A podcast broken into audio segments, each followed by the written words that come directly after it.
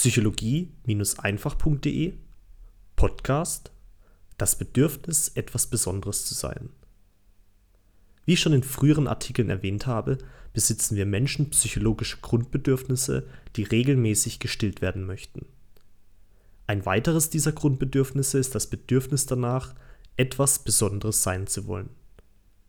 Wir Menschen möchten etwas Spezielles haben, uns von der Masse abheben, durch unser besonderes Aussehen hervorstechen oder durch unsere besondere Art auffallen. Und hierfür entwickeln wir im Verlaufe unseres Lebens ganz unterschiedliche Strategien. Die einen tragen Piercings, die anderen haben eine außergewöhnliche Frisur. Andere wiederum tunen ihr Auto individuell oder gründen sogar eine eigene Firma.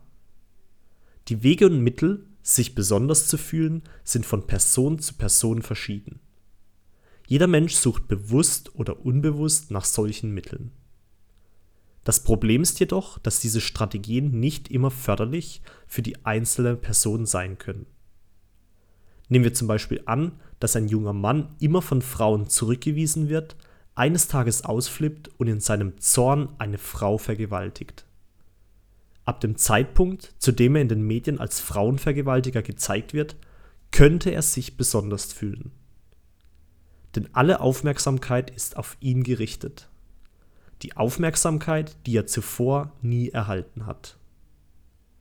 Oder nehmen wir an, dass eine Frau in ihrem Freundeskreis die erste ist, die anfängt, harte Drogen zu nehmen. Sie ist süchtig nach dem Thrill, etwas Verbotenes zu tun und sich damit von ihrem unmittelbaren Umkreis abzuheben. Siehst du also, dass dein Bedürfnis, etwas Besonderes sein zu wollen, dich auch schnell auf Abwege führen kann? Abwege, die dir langfristig alles andere als gut tun. Nimm dir deswegen doch jetzt mal eine Minute Zeit und stelle für dich selbst fest, wie du aktuell dein Bedürfnis, etwas Besonderes sein zu wollen, stillst und dann ordne es in eine der folgenden Kategorien ein. Ist es schwer umzusetzen und förderlich? Ist es leicht umzusetzen und förderlich? Ist es schwer umzusetzen und nicht förderlich? Und ist es leicht umzusetzen und nicht förderlich? Denn wie du bestimmt festgestellt hast, gibt es einfache und schwere Strategien, dieses Bedürfnis zu stillen. Eine schwere Variante die förderlich für dich ist, wäre es zum Beispiel, deutscher Meister in einer bestimmten Sportdisziplin zu werden. Mit dem Titel Deutscher Meister würdest du dich definitiv besonders fühlen. Doch um deutscher Meister zu werden, würdest du sehr hart und diszipliniert arbeiten müssen. Es wäre sehr schwer umzusetzen, aber extrem förderlich für dich und dein Selbstbewusstsein.